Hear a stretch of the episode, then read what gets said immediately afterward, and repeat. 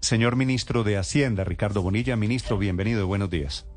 Buenos días, Néstor. Un gusto hablar con usted. Gracias. Ministro, ¿cómo amanece? ¿Ya escuchó los audios? Eh, sí, sí, pero de eso no le voy a contestar nada.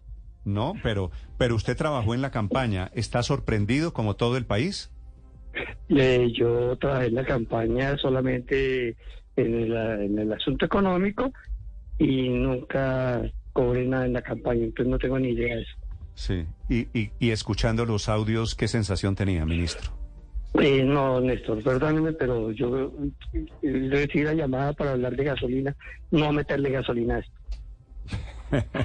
vale, yo entiendo, ministro, que usted tan cercano al presidente Petro quiere, quiere guardar toda la prudencia del mundo. Lo entiendo, ni más faltaba. Ministro, ¿cuál es la decisión que ha tomado el gobierno que anuncia, entre otras cosas, también en Twitter el presidente Petro, que dice este año debe planificarse la compra de gasolina importada? ¿Cómo es, señor ministro? Eh, mire, Néstor, en el país estamos consumiendo 12 millones de galones de gasolina y diésel diarios. 6, millones 400 es de gasolina corriente y 5 millones 600 de diésel. De esa gasolina, las refinerías colombianas no tienen la capacidad total de producirla y entonces Ecopetrol importa. El 40% aproximadamente de la gasolina que consumimos en el país es importada. Lo que eh, obliga a que en el cierre del, fondo de del déficit del Fondo de Estabilización de Combustibles, primero se esté ajustando el precio de la gasolina para después mirar qué hacemos con el diésel. Eh, lo que solicita el presidente es que Ecopetrol utilice mecanismos de planificación, compras de futuros y otros para tratar de importar gasolina a precio más barato de lo que se está importando.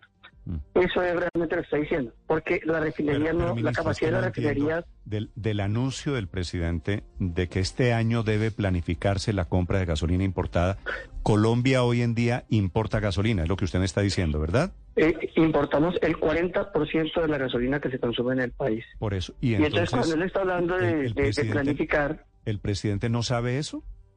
Sí, el presidente sabe eso. Y entonces, ¿por qué planificar... como si fuese una novedad, este año debe planificarse la, la compra de gasolina importada? ¿Qué quiere decir el presidente con eso, señor ministro? Eh, quiere decir que lo que se ha encontrado es que Ecopetrol le compra gasolina al día, no en futuros, que hay distintos mecanismos de compra y que podría importarse más barata de lo que se está comprando. Sí, y si hipotéticamente se comprara más barato, ¿a quién y cómo sería esa compra, ministro? Eh, si se comprara más barato, no puede ser compras al primer comprador, tendría que ir a mercados de futuros, eso tiene eh, variantes en el mercado internacional, uno no podría decir exactamente a quién se le compra, depende de los mecanismos de, adjudicación. Es decir, se compraría en una en una bolsa de combustibles. En, en bolsas, en subastas, eh, de distintas maneras que nos permita tener gasolina más barata y en ese sentido tener una menor diferencia con el precio internacional y reducir el déficit. ¿Y eso quiere decir para no aumentar tanto el precio interno de los combustibles? Correcto, porque hoy tenemos todavía una brecha con ese precio internacional que se toma de referencia el precio del Golfo de México y con esa brecha, hoy todavía tenemos que hacer un ajuste en la gasolina corriente por cinco o seis meses más. Sí, ministro, este fin de semana volvió a subir la gasolina a otros 600 pesos. ¿Vamos a seguir de aquí en adelante subiendo? Seis, ¿Usted va a subir 600 pesos mensuales la gasolina? La idea es subamos ese precio y cerramos más rápido la brecha. Wonder why it's called a mixtape? Because it's a mix of history and ambition, just like Remy Martin VSOP. They are a blend of the best. The best DJs and rappers. The best samples. The best drops in the game.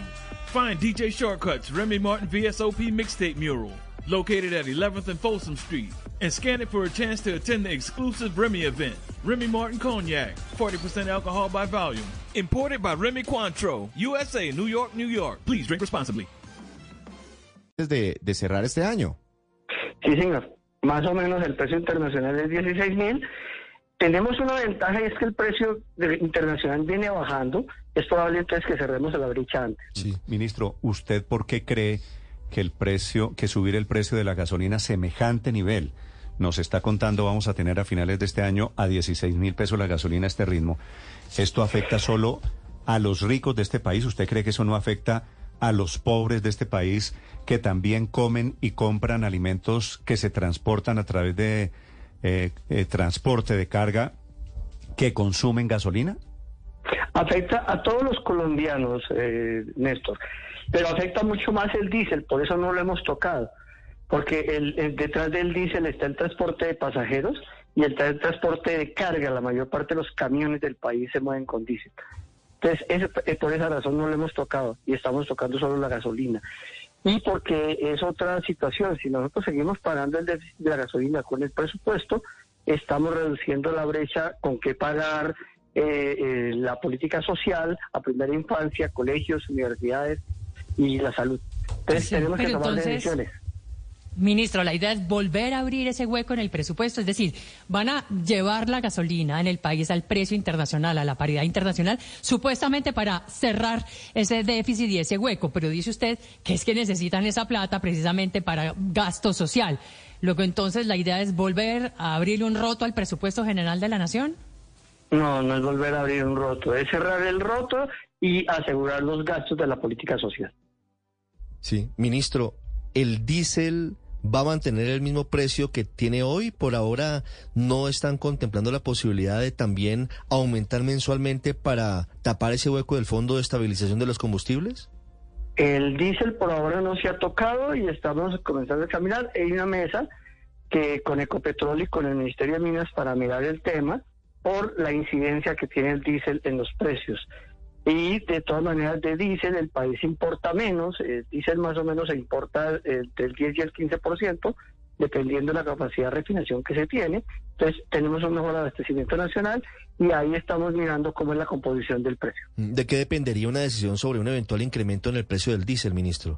De que de todas maneras eh, tenemos que terminar de cerrar el hueco en el Fondo de Estabilización de Precios de la Gasolina esa es la principal exigencia de la regla fiscal y por eso la Comisión de Regla Fiscal ha insistido tanto en que lo tenemos que cerrar y tenemos eh, con ellos acordado en qué plazo lo podemos cerrar y aquí al 25 tendría tendría que cerrarse. De aquí al 2025 quedarían menos de dos años, quedaría un año y medio, si hacemos cuentas, aunque puede ser quizás dos años y medio si nos vamos hasta diciembre del 25, pero, pero bueno, dos años en promedio para cerrar, la gasolina se podría cerrar este año. Ah, y, en, y en diésel hasta el Se hacer, y en diésel hasta el 25 va a hacerlo más suave y más moderado con que impacte menos la inflación. Ministro, cerrar ese hueco del Fondo de Estabilización sería solamente con la plata del aumento de los precios de la gasolina o tocaría en algo a Ecopetrol como lo advirtió su antecesor, el exministro José Antonio Campo?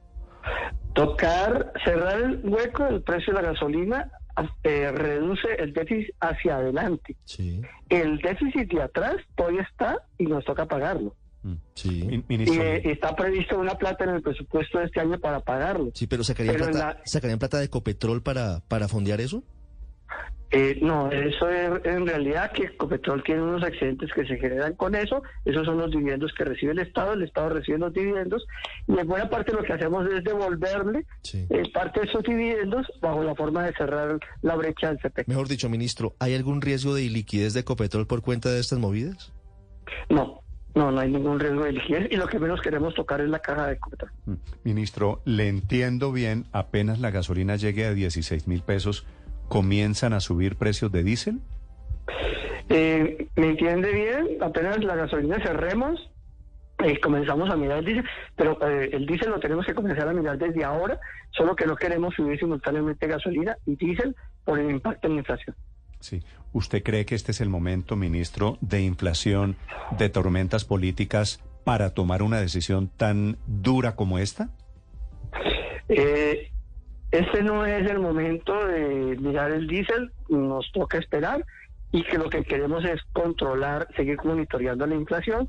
Esperamos tener este mes un segundo mes con inflación reducida, el dato de mayo, y que con el Banco de la República comencemos a examinar la posibilidad de no tocar las tasas primero y en el mes de septiembre eh, comenzar a bajar tasas. Sí, ministro, quedo preocupada con una cosa. Dice usted y una y otra vez que tenemos que importar gasolina, que de hecho ya se importa el 40%, ya lo hace Ecopetrol, porque la capacidad de refinación en el país se quedó corta. ¿Acaso entonces qué pasó con la modernización y ampliación, por ejemplo, de Reficar, la refinería de Cartagena, que además tuvo bastantes sobrecostos y que se había hecho supuestamente para no estar en este escenario? ¿Qué tan grave es hoy por hoy la situación de las dos principales refinerías del país, Barranca y Cartagena? Las dos refinerías hasta donde ellos están funcionando bien, pero la capacidad de refinación no es, no es suficiente para abastecer la demanda del país. Y de todas maneras comenzamos a examinar qué más pueden hacer en Reticar. Por ahora, yo los datos que tengo es que las dos refinerías están funcionando bien y Ecopetrol nos quedó de entregar unas cifras alrededor de la del portafolio de eh, los productos que se hacen en Reticar, que no es solamente gasolina. Sí, pero, pero Reficar no está funcionando al máximo, ministro.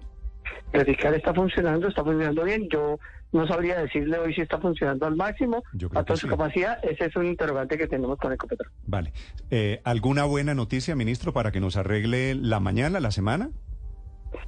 Eh, no, la buena noticia es seguimos avanzando, queremos la estabilidad económica del país y el dólar nos está tratando bien, ya está otra vez por debajo de 4.400, espero que siga bajando y que logremos darle al país eh, la, la, noticia de que estamos en la mejor situación de estabilidad económica, reduciendo déficit en cuenta corriente y déficit fiscal. Bueno, para el bolsillo de los colombianos, digo, es una pésima noticia que seguirán subiendo 600 pesos mensuales los precios de los combustibles en Colombia. Señor ministro Bonilla, gracias, muy amable ministro, por estos minutos.